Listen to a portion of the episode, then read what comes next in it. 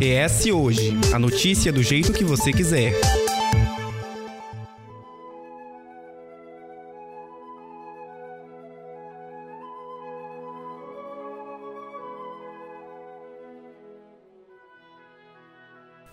O S Ouve de hoje gostaria de começar questionando você, ouvinte. Quantas vezes você já destinou parte do seu tempo para assistir e mergulhar em uma peça de teatro? Se a resposta for nunca, a gente parte do pressuposto que você, pelo menos, já ouviu falar de algo. E se a resposta permanecer sendo não, então evite apertar o botão para pausar esse episódio. Utilizado como instrumento que traduz a realidade, expondo críticas sociais e atingindo sentimentos, né, seja por meio do humor ou da dramaticidade, o teatro ele carrega consigo papéis e não só aqueles interpretados pelos atores em cena. Esses papéis que a gente fala passam por entreter, criar questionamentos, debates e até mesmo revoluções. Em resumo, trata-se de uma forma de arte que transforma e muitas vezes incomoda, gerando, por exemplo, pouco investimento público. Mas aí você não questiona.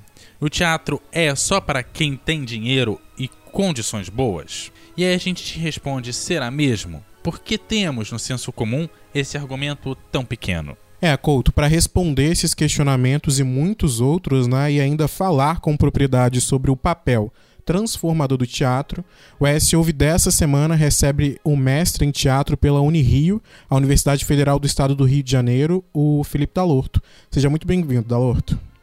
Muito obrigado pelo convite. Vamos aí bater um papo, tentar entender o que, que é isso, ou trazer mais perguntas do que respostas, né? Acho que o caminho pode ser esse também.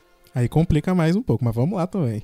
Também com a gente o ator, diretor e roteirista Leonardo Magalhães, o Foca, né, da Companhia de Artes Cênicas Folgazões. Seja muito bem-vindo, Leonardo. Opa, eu que agradeço a oportunidade de estar aqui junto com vocês para falar desse assunto. Realmente é, mexe muito com, com as pessoas que já foram impactadas pelo teatro, né? E muitas outras que não têm a menor noção e quando têm contato ficam encantadas e, e querem até mesmo ser um participante de um espetáculo. É, e que a gente consiga nesse episódio passar né, essa impressão desse, desse papel transformador do teatro. Com vamos, começar com, vamos começar com você então, Dalorto. Por que, que as pessoas, no senso comum, algo que a gente acabou citando na nossa abertura, é, partem da ideia de que o teatro é algo único e exclusivo da elite, né, dessas pessoas que têm melhores condições financeiras? E como que a gente consegue explicar que essa afirmação é ou pode ser considerada equivocada? Mateus, eu acho que isso se propagou durante anos porque foi assim que foi vendido, né? A gente pega aí em alguns momentos do teatro, as pessoas elas tinham medo de acessar a essa arte. E é importante pensar sobre isso. A quem interessa que as pessoas não tenham acesso à cultura, a conhecimento. Então acho que é, é por aí que o caminho vai, sabe? Eu lembro de levar alguns alunos para visitar uma vez o Teatro Carlos Gomes e uma aluna olhou quando ela entrou, ela falou assim: Eu não sabia que eu podia estar aqui. Justamente porque né, a construção social, tudo que ela ouviu a vida inteira, é de que ele não era um espaço democrático. Então, olha como é que é importante a gente desconstruir isso. Ah, até porque aqui no Brasil, teatro, popularmente falando, ele está muito atrelado à, à mídia, à televisão. Né? As pessoas acham que fazer teatro é aparecer em determinada emissora, como se só houvesse essa alternativa. Então, acho que esse senso comum ele veio sendo propagado durante muito tempo. E isso acaba se transformando mesmo em isso, numa reprodução sem que as pessoas tenham a criticidade para pensar. Né? Não só enquanto atores, enquanto plateia mesmo. Pessoas vestiam as melhores roupas para ir ver teatro. Né? Isso também acontecia no cinema, como se realmente estivesse algo acima e nós, meros mortais, não podíamos acessar aqueles lugares. Então, acho que é importante essa desconstrução tanto enquanto espectadores, para poderem participar desse processo, e a democratização para que todos tenham a oportunidade, a possibilidade de, de, se experimentar né, no teatro. Eu acredito um pouco nisso aí. Então, aproveitando todas essas questões que você fala, até desse acesso das pessoas, por que, que a gente acaba se deparando com essa ausência de acesso a partir do momento que a gente teria medidas para resolver essa questão e a gente tem condições, principalmente com um governo, quando a gente vai buscar verba com o governo, a gente precisa dar contrapartidas sociais para conseguir esse dinheiro, para conseguir manter essa arte funcionando. E será que é interessante manter o teatro afastado da população de forma com que esse teatro possa ter um papel transformador na sociedade, que ele possa modificar essa sociedade, é existe essa barreira para que evite esse acesso, para que evite mudanças? É, eu acho que assim são alguns fatores que a gente precisa levar em consideração, né? É, vem tanto por parte, igual a gente estava comentando, dos governantes, de quem tem interesse ou não em disseminar, e isso pode ser trabalhado como uma educação mesmo, um processo de que a gente insira o teatro nas escolas, em que as pessoas comecem a acessar e a desconstruir uma visão que se tem. Quando você fala de contrapartida, em relação, eu acho que aos próprios grupos de teatro, a gente também precisa entender quais são as linhas de pesquisa ou de atuação que determinados grupos assumem. Né? Então, é uma corresponsabilização. É, responsabiliza os governos que precisam pensar isso de uma forma mais democrática, mas também determinados grupos que só têm o objetivo de continuar propagando esse pensamento porque ele funciona. É buscar entender né? onde é que estão essas brechas. Como é que nós podemos levar esse teatro, é, chamaram de um instrumento né, de, de transformação social, para possibilitar que outras pessoas tenham mais visibilidade das suas vozes. Né? Por que, que eu estou falando isso? Essas vozes, esses públicos sempre tiveram. O problema é, era a possibilidade de manifestação desse pensamento. Então, quando eu falo de democratização, é mostrar que qualquer um pode se apropriar dessa ferramenta para demonstrar o seu pensamento social. A desconstrução, que é o que a gente estava conversando, ele precisa vir de vários lugares. Então, assim, as barreiras, elas estão aí financeiras, né? Não é só virar para uma pessoa e falar assim, ah, agora tem oficina de teatro. Só que ela acontece num outro bairro e o cara não tem grana para se deslocar até ali. Então, é, é são vários fatores que perpassam por aí para a gente entender como facilitar esse acesso o custo é uma delas. Aí pegando o gancho nisso, Leonardo, que o, que o Dalorto está falando, né, a gente consegue enxergar também que o teatro nos últimos anos ele foi alca alcançando e ocupando espaços, né, pegando até gancho num episódio que a gente gravou, né, sobre ocupação de espaços públicos em Vitória, né, um, uns dois episódios atrás, o teatro nos últimos anos ele foi alcançando, né, ocupando espaços para além dos palcos né, e dos espaços teatrais, dos espaços culturais, enfim. E a gente falava antes de iniciar a gravação do teatro de rua, né, o como que isso pro, propõe uma democracia, né, um, um, um ato, né, um, um, instrumento de teatral, um instrumento né, cultural democrático. Qual que é a importância disso, né? Pegando gancho inclusive nessa fala do Dalorto de de você criar oportunidades para quem, por exemplo, é, vai encontrar barreiras e dificuldades para ter acesso a questões né, culturais, do teatro, entre eles.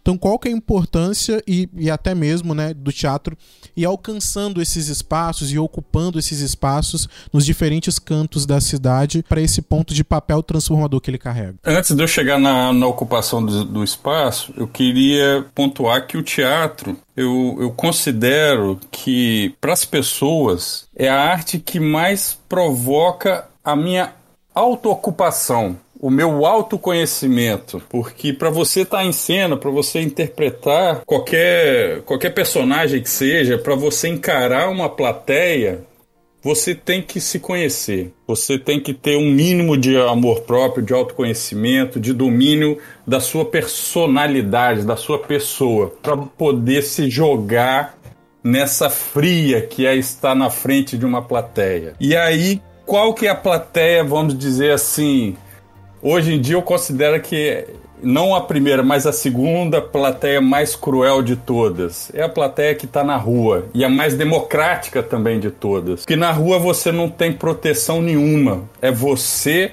ali contando a sua história, provocando o olhar de quem está passando ali na rua, tentando chamar a atenção delas, disputando com o trânsito, disputando com o mendigo que pede uma esmola, um cachorro que passa, uma ambulância. Então, se você está ali na rua apresentando o seu trabalho artístico e ele, de certa forma, ele não toca o espectador, o espectador vai embora, ele passa por ali. Você fica rendido naquela situação. Por que, que eu considero que é a segunda, hoje em dia a segunda? Com a pandemia e o teatro assumindo o espaço da internet, né, que foi uma revolução para todos nós do teatro, a plateia online, ela sofre muito mais ainda a sedução de, da falta de atenção, né, do desvio da atenção para outro por outras questões, pelo WhatsApp, se você tá na sua casa, é seu filho que te chama, é o gato que passa na mesa e, e você põe no mute, sai, deixa a coisa rodando, enfim. Mas é necessário, né, aos artistas do teatro realmente ocupar todos esses espaços, seja na rua, seja num, numa sala de aula, seja num púlpito de uma igreja, né, no altar de uma igreja, seja no centro comunitário, seja em qualquer lugar. Para se fazer teatro, basta ser uma pessoa ali com uma outra pessoa na plateia, você já faz teatro. Esse pode ser considerado um caminho diante de uma alternativa para modificar e construir uma nova realidade, por exemplo, porque aí você cita vários exemplos, né? No púlpito de uma igreja, onde você encontra pessoas de diferentes espectros, enfim. Aí você vai para a rua, você encontra gente de diferentes classes, né? Das pessoas que estão é, almoçando e das pessoas que não têm o que comer, que estão na, na calçada, né, em situação de rua. Então é um caminho para mudar essa realidade, para construir uma nova realidade e faz, fazendo críticas e criando, trazendo esse olhar, né, do espectador, de quem está ali sentado, de quem está passando e, e é chamado, algo chama a atenção e ele fica. Então é uma oportunidade, é um caminho para construir e modificar a realidade que a gente vive atualmente, por exemplo. É, o teatro nasceu na rua, né? Nas feiras livres, né? Ele de lá ele ele evoluiu para os grandes salões dos castelos e evoluiu para a religião, para a igreja, né? Os ritos religiosos são a gente pode equiparar a, a momentos teatrais, né? Em que se tem um roteiro ali a ser cumprido e se tem hinos e falas diversas com o objetivo de passar uma mensagem, de envolver as pessoas pessoas, de é, capturar a atenção de todas elas, né, o teatro de rua é o mais, é o mais antigo de todos, não é novidade nenhuma.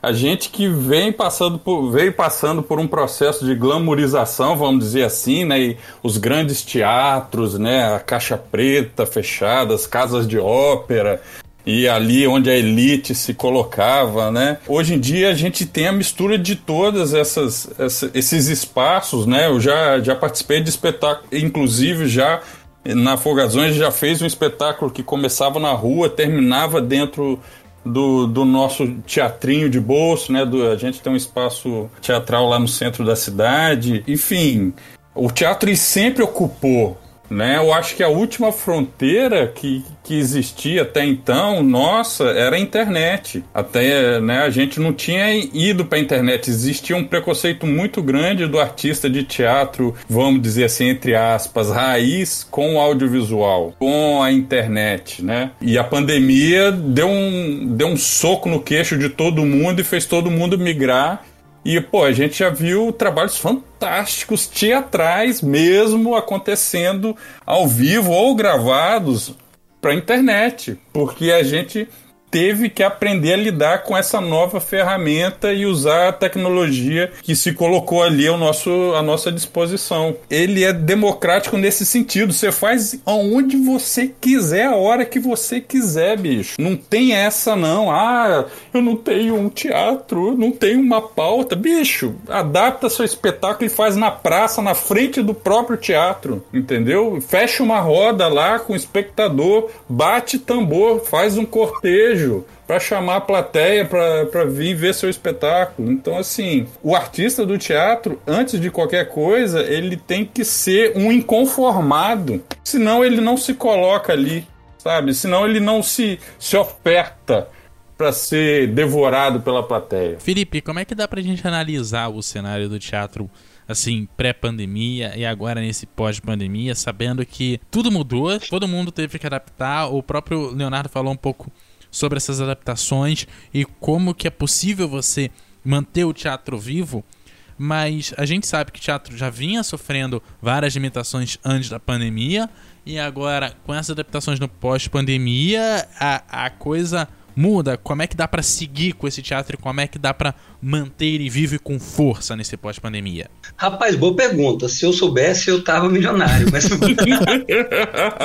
Não, pegando aqui, eu tava, tava ouvindo o Leonardo falar, né? É, uma palavra que ele traz aí que eu acho que, que precisa manter, Eduardo. Essa questão do inconformado. adorei essa, essa palavra, tô ruminando ela aqui na minha cabeça, né?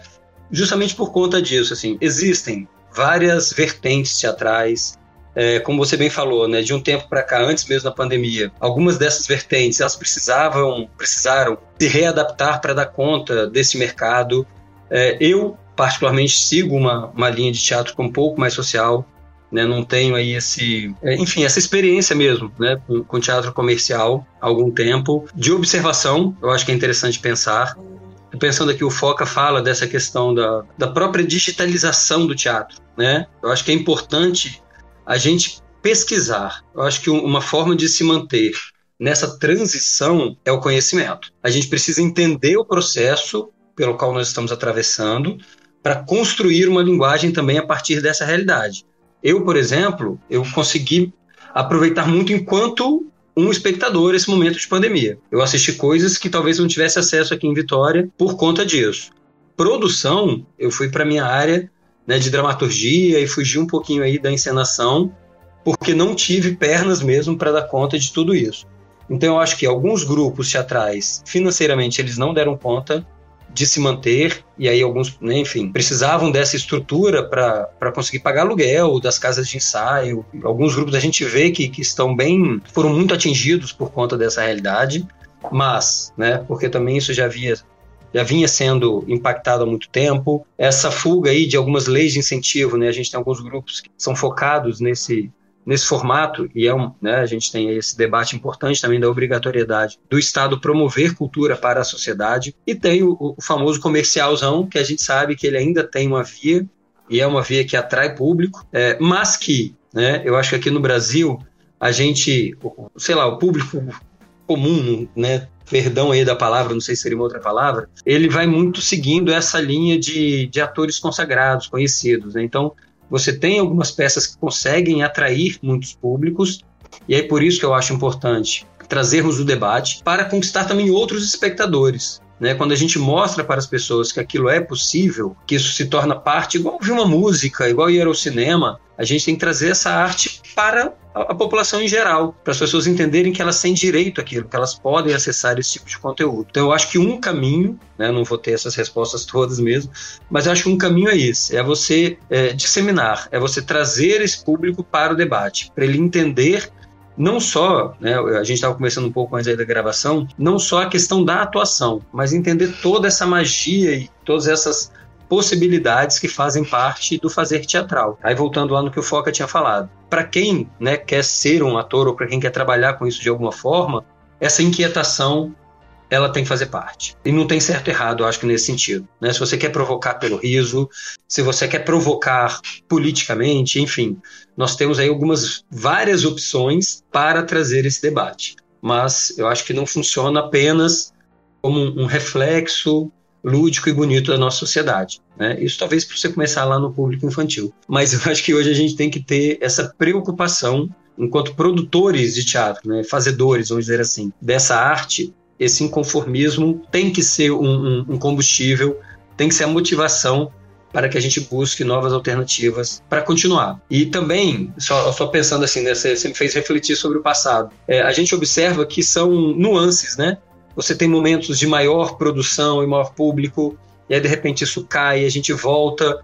Nunca foi linear. É, é sempre um, um sobe e desce, é quase uma montanha russa e constante, e que a gente vai ter momentos realmente de maior respiro, de, de maior incentivos em relação à cultura, o fomento e as pessoas se debatendo sobre, e caímos aí, talvez nem em alguns esquecimentos, mas eu acho que é, é uma constante é, esse ir e vir, o que a gente não pode perder essa necessidade de fazer arte, de compartilhar essa arte com a, com a, população. E aí, entrando na parte de produção que você tocou, que é a parte mais difícil, mais complicada, porque você no momento você diz pra gente que precisa se manter, precisa chegar, precisa ser mais popular, precisa atrair público, precisa atrair gente. Só que manter uma companhia de teatro, por menor que ela seja, é produção, é, figurinista, contra-regra, né? De repente tem alguém para fazer, montar e construir o cenário. É, Não é só o é, ator no palco, né? Tem os atores no palco, tem tudo isso. Mas, às vezes, o aluguel da casa de teatro e o salário para toda essa galera, assim. Não é só pagamento, assim, do cenário. É todo mundo. Pra fazer tudo isso tem que pagar conta de água e conta de luz também, né? É, conta de água, luz, o, o, o aluguel do ensaio, a água do ensaio, a luz do ensaio, se você for fazer um ensaio e for transmitir, é equipamento de audiovisual que você tem que comprar ou alugar, internet de boa qualidade. Como é que essa conta fecha? Porque é, às vezes você tá num momento de crise de público, tem pouco público ainda no teatro. Várias das nossas casas aqui estão fechadas, o Carlos Gomes está fechado, o teatro da UFES aqui é, é, em Vitória também está fechado, estão em obra. Né, tem outros lugares que estão meio abandonados. Como é que a gente faz essa conta fechar se não tem muito incentivo de empresa privada, poder público, né? Numa pandemia, os editais deram aquela atrasadinha básica, como boa parte das coisas. E aí? Cara, eu acredito que assim, é, não dá pra gente jogar essa responsabilidade só na mão dos grupos e dos atores. É, precisamos, em alguns momentos, profissionalizar. É, a gente vê na música os produtores culturais. É, é, o ator, ele já tem, né, o ator, o dramaturgo, enfim, a galera que está aí produzindo teatro, ele tem um outro olhar para essa arte que a gente talvez precise é realmente somar forças. É pegar aí produtores culturais, pessoas que têm essa visão mais mercadológica para somar e conseguir fazer com que isso funcione de uma maneira mais rentável mesmo. Né? É, eu falo porque eu não tenho esse olhar.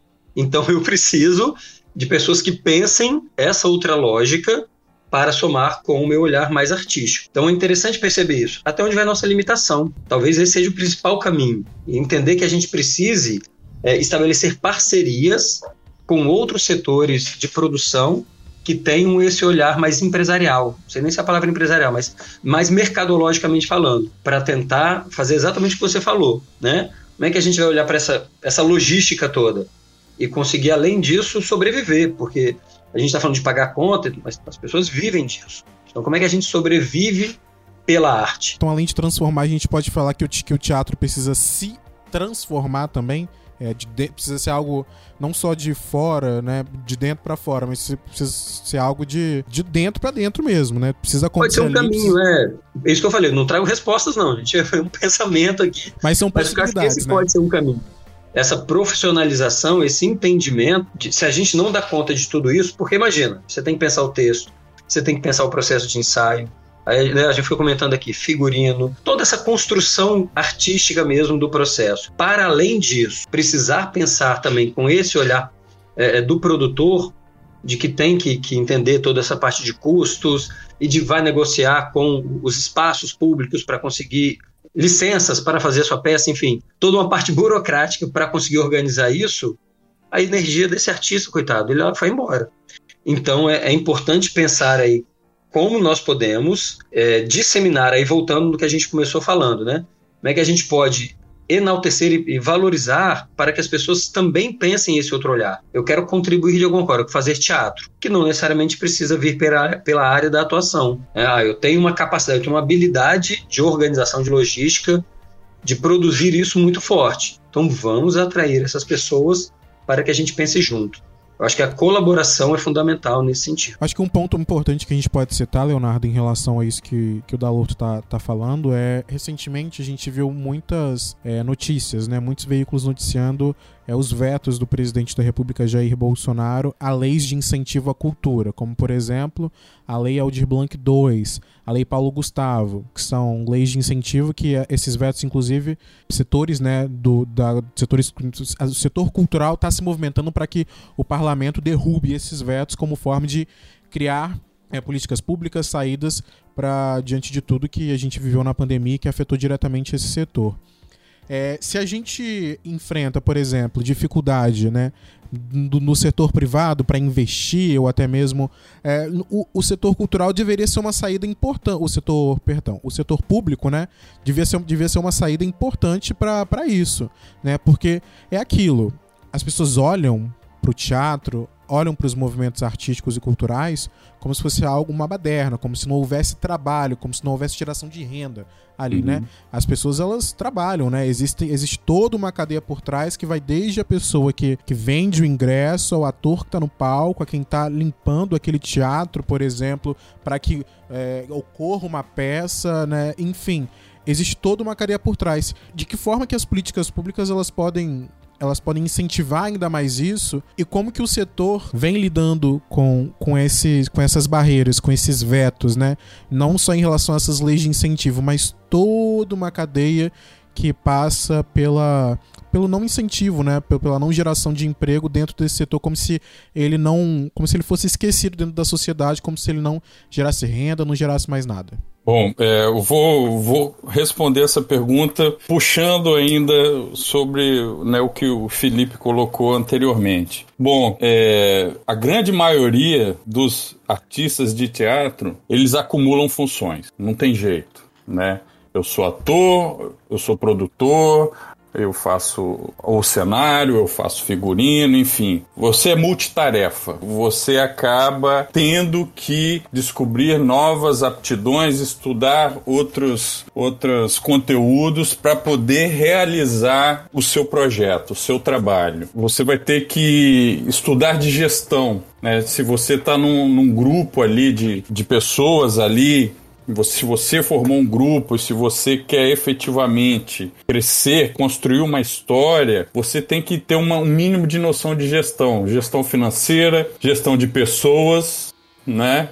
Talvez seja o calcanhar de Aquiles de todas as empresas, a gestão de pessoas, planejamento, enfim, você tem que traçar um, uma linha evolutiva para o que você está querendo realizar ali. Senão, vai ser simplesmente vamos colocar assim, um grupo de jovens, né? Que os grupos de teatro geralmente nascem é, de união de jovens, seja no secundaristas ou seja numa universidade, que é uma fase em que você, entre aspas, tem menos responsabilidades e obrigações, principalmente financeiras. De certa forma, os grupos se formam a partir de pessoas que têm uma carga horária que dá para ela comportar outras atividades que não profissionais. E aí chega um momento em que, ok, esse grupo engatou, conseguimos fazer nossas peças aqui, nossos primeiros espetáculos, cada um juntando suas aptidões artísticas e apresentamos um, dois, três, aí vai chegar uma hora você vai ver, realmente a gente precisa se profissionalizar. Não dá mais para ensaiar o espaço da igreja porque está incomodando ou porque o assunto que a gente quer abordar não, não é compatível mais com o que é permitido, ou porque eu saí da universidade, eu não tenho mais o espaço da universidade para ensaiar, ou porque, enfim, eu saí da, da escola de teatro que eu estudava, que era uma escola pública, e aí eu juntei os formandos aqui, nós estamos com grupo, mas nós estamos sem sede, estamos ensaiando na garagem do João. E aí você se vê com a necessidade efetivamente de, de uma gestão, de construir uma estrutura mínima que seja para que o, o grupo teatral efetivamente exista. Né? É dificilmente um grupo teatral ele segue se ele não tem um espaço físico que aglutina ele, né? Não dá para você ficar salpicando de um lugar para outro, de deixar um pedaço do seu cenário na casa de um, figurino na casa de outro. Chega uma hora que isso satura e desagrega. Então aí eu tenho que assumir um aluguel, eu tenho que assumir uma conta de luz, de água, no mínimo né? Cada um hoje em dia tem seu celular e se vira com a sua internet ou vai no, no Wi-Fi do boteco do amigo da esquina ali e resolve a coisa, né? Mas você tem um, alguns custos agregados aí. E aí como é que você faz? Cara, a primeira alternativa é um edital público. E aí você vem num gargalo. O que que é o edital público? Como é que eu escrevo um projeto? Aí eu tenho que estudar um pouquinho de gestão.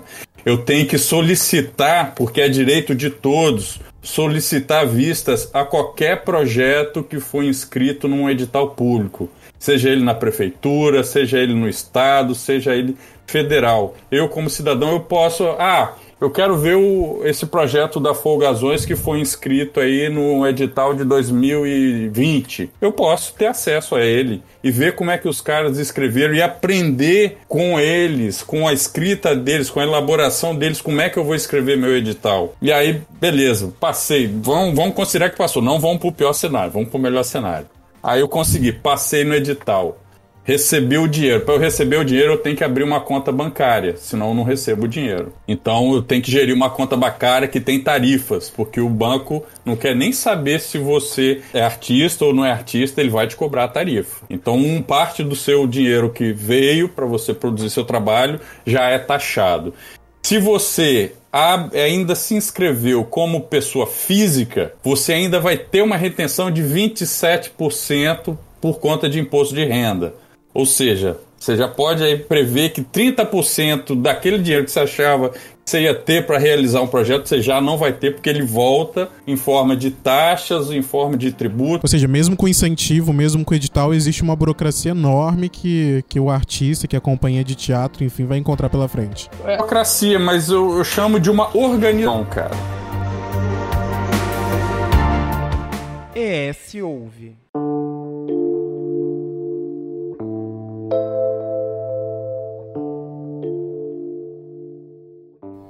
É como que a gente faz, né? Ele, ele falou todo o lado do, da companhia, né? Dos atores, de quem dá forma, de quem movimenta essa engrenagem. Existem incentivos, existem esses editais, existe toda uma organização que pede uma, uma profissionalização, mas também para que isso seja rentável, enfim, e que, e que tenha né, até mesmo um retorno financeiro que consiga é, ir gerando né, a engrenagem da, daquela companhia em específica, enfim. Como que faz para chamar público? Sendo que tem um esvaziamento, sendo que as pessoas, num, por exemplo, elas às vezes deixam é, o plano cultural como algo, algo secundário. Como que a gente chama esse público? Como que a gente coloca gente dentro desses espaços sentado assistindo uma peça de teatro? Matheus, eu acho, né, vamos lá, eu acho que uma forma da gente pensar isso é uma mudança de pensamento cultural mesmo, pelo que eu estava comentando. Acho que é importante as pessoas entenderem que elas podem estar num ambiente teatral. É, é, tornar mesmo essa linguagem uma linguagem acessível. É, eu entender que o teatro ele faz parte do nosso cotidiano.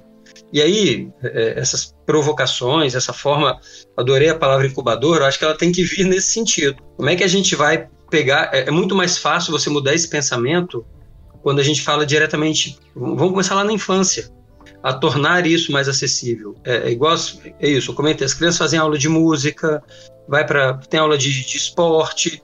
Isso vai se tornando cultural, vai fazendo parte da vida daquelas pessoas. Então, como é que a gente pode fazer isso também?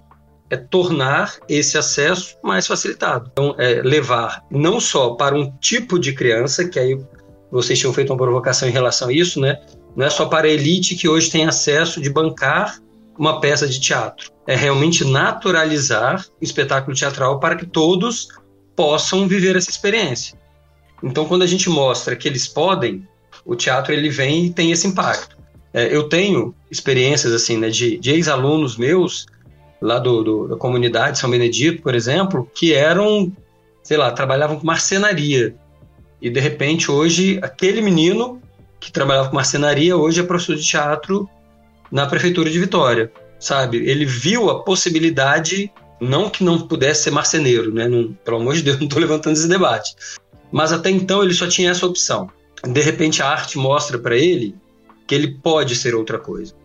Então acho que a ideia é justamente essa. Por que, que a publicidade, por exemplo, ela provoca tanto e ela quer tanto estar diretamente falando para a criança. Porque quando você conquista esse público, a gente vai crescer, isso vai se naturalizar, entendeu? Então acho que a gente tem que ter esse, esse olhar também de popularizar, para que aí volto lá, para que todos, né, todos mesmo assim, todos tenham acesso, todos consigam é, entender que o teatro pode fazer parte da vida deles. Então acho que o pensamento tem que ser uma mudança de comportamento cultural. Isso vai até de encontro com uma frase, né, Couto, que a gente separou aqui na pesquisa para esse episódio, da produtora cultural lá de Curitiba, Caroline Dornelles. Ela diz o seguinte, abre aspas, não é o teatro que transforma a sociedade, é o homem quem a transforma. Mas o teatro pode ser uma forma para transformar o homem, né? Fecha aspas. É isso que, é isso que o Dalorto disse. É, a pessoa que tem como. O problema não é, não, é, não é ser marceneiro. O problema é só ter uma opção para seguir na vida. Então, se você só tem uma opção, algo tá de errado. É porque pensa assim, né? Nessa linha, né, Matheus? É, é, é porque eu fico pensando, eu tenho dois filhos aqui. Eles, imagina se eles não tivessem acesso ao teatro. Então, normalmente as crianças hoje crescem é, visualizando determinados tipos de arte. E aí, quando ela crescer, ela vai assim: ah, eu quero ir Falou, opa, só vou, só, a minha vida inteira só fez cinema, assisti espetáculos de dança e fui ver jogo de futebol. Para ela é o que tem de leque, de opção. Então, se você mostra que existem outras possibilidades, a gente está aqui debatendo teatro, né? poderiam ser outras várias é, possibilidades artísticas, manifestações artísticas. Então, se ela naturaliza, se ela entende que aquilo faz parte do cotidiano dela, é, ela vai né, é, ter o, a curiosidade de querer acompanhar, de quando vê uma peça, falar assim, opa, isso aqui deve ser interessante. Então, eu acho que é realmente essa construção, fazer com que as pessoas entendam que isso faz parte como outra arte pode impactá-las, entendeu? É, e é até engraçado você falar da questão do, do cinema como lista, já que a, a gente tem pouquíssimas cidades no Brasil que tem uma sala de cinema e é mais fácil você conseguir encontrar um teatro no Brasil do que uma sala de cinema. Mas aí você consome o cinema pela televisão, né? Ele te chega de outras formas, entendeu? O teatro não. O teatro você precisa ir até o teatro. E aí, se você não tem esse, esse pensamento, ou se você não entende que pode ir até o teatro, igual o, o, o Foca falou, né? Cara, o teatro é na rua, né? as pessoas estão ali, é, é onde elas vivem. Tudo bem que hoje em dia a gente nem vai mais para as ruas, né? As pessoas estão fugindo das ruas. Eu acho que é voltar a isso, é assumir esses lugares, sabe? Por que, que em outros países isso é tão difundido? Porque há uma preocupação em estar nos espaços. Acho que é importante, por isso que eu falo de uma mudança de pensamento social mesmo é entender que é um espaço nosso, que a gente precisa estar na praça para ver arte, sabe? É, é, ocupar esses espaços públicos. E aí, quando a gente fala do teatro, ele pode ser uma vertente nesse sentido, de provocar mudanças significativas na nossa sociedade. E eu acho, Matheus, que a gente fecha mais um programa pensando nessa ocupação de espaços públicos que vai e vem é uma tecla que a gente acaba batendo aqui, a gente esbarra com isso em vários pontos, seja quando a gente encontra o secretário de Cultura, seja quando a gente vai falar de questões sociais, quando a gente vai falar até de mobilidade urbana e, e também quando a gente vai falar de eventos também, a gente esbarra é, nesse espaço que, é, por mais que a gente seja convocado, parece que não é a coisa mais simples do mundo, apesar das várias convocações que a gente tem para isso. Eu Exato. acho, Eduardo. É, não, porque falta talvez um sentimento de pertencimento, sabe? É, adorei quando você, eu, eu sou meio otimista em algumas coisas. E logo no começo da pandemia eu falava muito isso. Falava assim, não, mas vai ser um positivo, porque depois a sociedade vai querer ocupar as ruas, né? É, eu acreditava nisso, assim. Eu ainda acredito de alguma forma, mas vamos lá. É, e assim, eu tinha acabado, eu fiquei um ano em Portugal, e quando eu voltei começou a pandemia. E lá eu pude ter essa, esse olhar de como há uma preocupação com o espaço público então isso me provocou muito, assim, a, a entender essa questão dos espaços, sabe? Estou falando porque até o meu olhar para os espaços públicos do meu entorno, ele mudou em relação a isso. Então acho talvez essa, isso que você fala, né, essa brecha aí, o, onde é que está esse delay de ocupação, de provocar as pessoas, seja justamente essa falta do sentimento de pertencimento. Eu entender que a rua, ela é minha também. E aí eu preciso ter um olhar mais cuidadoso para aquele lugar, né? É, é, a gente queria agora, né, antes de encerrar, né, a gente já tá encerrando, queria do Leonardo e do, do Dalorto é, uma dica, não sei, algum conselho, né, por onde que as pessoas devem começar para criar esse gosto, né, de assistir uma peça de teatro, onde que elas devem qual é a fonte que elas devem beber, com, é, onde que encontra, como é que faz, né? Vocês que, que, tão, que transitam pelo meio com, e, e, falam, né? E são especialistas, né? Estão na área. Onde que as pessoas têm que. Qual é, qual é a porta de entrada para essas pessoas que nunca tiveram contato com teatro, por exemplo? Depende muito né, da, da natureza de cada um. Né, do, do primeiro do meio social onde você está. É, talvez seja na sua escola, talvez seja na sua igreja, talvez seja num projeto que passou pelo seu bairro, talvez seja na pracinha lá do seu bairro que tem a feirinha, né? Talvez seja um, um, um parente seu, um tio, um primo, enfim, porque a gente efetivamente não tem política pública, formação de plateia. Como o Felipe já falou aí, se a gente tivesse um olhar do Estado para colocar o fazer artístico efetivamente na grade curricular, né? Não é aquele professor de educação artística que faz o desenhozinho, né? É, é, arte mesmo, né? Na grade curricular aí a partir do, da segunda metade do fundamental né, para o cara se interessar por música, por, por desenho, por, por teatro, de uma forma mais séria, né, de uma forma pensante, a gente teria com certeza plateia, a gente teria com certeza artistas profissionais é, que vêm vem crescendo, né, a sua, profissionalizando a sua aptidão, né, porque a gente nega desde da base do ensino a arte como uma aptidão que pode ser trabalhada profissionalmente, né? O nosso ensino é totalmente tecnicista, é formação de mão de obra barata, infelizmente. Ele falou a base, eu vou fazer uma provocação, inclusive, para os que têm acesso, né? Porque a gente está falando aí, quando ele fala do Google, hoje a gente tem uma geração de jovens que sabe sobre tudo, né? Vê de tudo. E aí uma pergunta para quem está me ouvindo, quem a gente está conversando, qual foi a última vez que você foi uma peça, sabe? Então acho que o nosso desafio é esse. Vamos também nos permitir. Né? Eu acho que é sair da zona de conforto. Ah, mas no sábado tem, né? Isso aqui a gente está falando de uma mudança de pensamento. Então, é realmente se permitir a vivenciar novas experiências. Isso ainda não faz parte da sua construção social, cultural. Vai uma vez, né? Se sinta provocado, vai ver alguma coisa. Ah, não gostei desse aqui, vai ver um outro estilo de peça. Ah, tô só acostumado a um estilo de, de, de conteúdo. Cara, tenta consumir algo que não faz parte do seu imaginário, sabe? Acho que quanto mais repertório cultural, enquanto indivíduos nós tivermos, é, a gente vai conseguir provocar pessoas também para repensar essas políticas públicas. Então, acho que é isso. As pessoas hoje têm acesso de uma forma muito facilitada, mas a gente precisa realmente levantar a bunda da cadeira e, e ir atrás, é, é se permitir vivenciar essas novas experiências. É isso.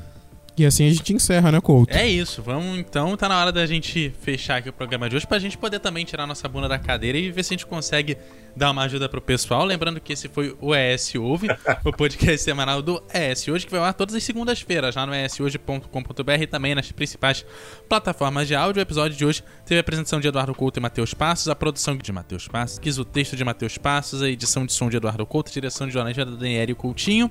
E aí, Matheus, tá pronto para tirar a bunda da cadeira aí? Porque eu tô sentado nela desde 7 horas da manhã, brincadeira, mas também para fazer, fazer mudança, né?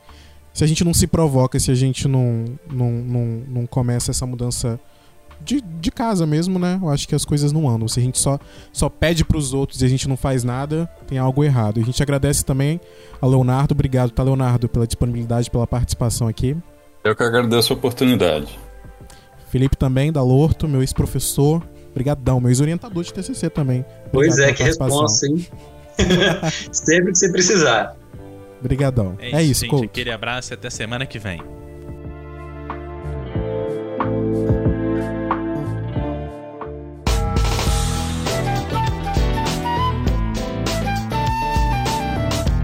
Você encontra o ES Hoje nas redes sociais, arroba ES Hoje, e também no canal do YouTube e no site eshoje.com.br.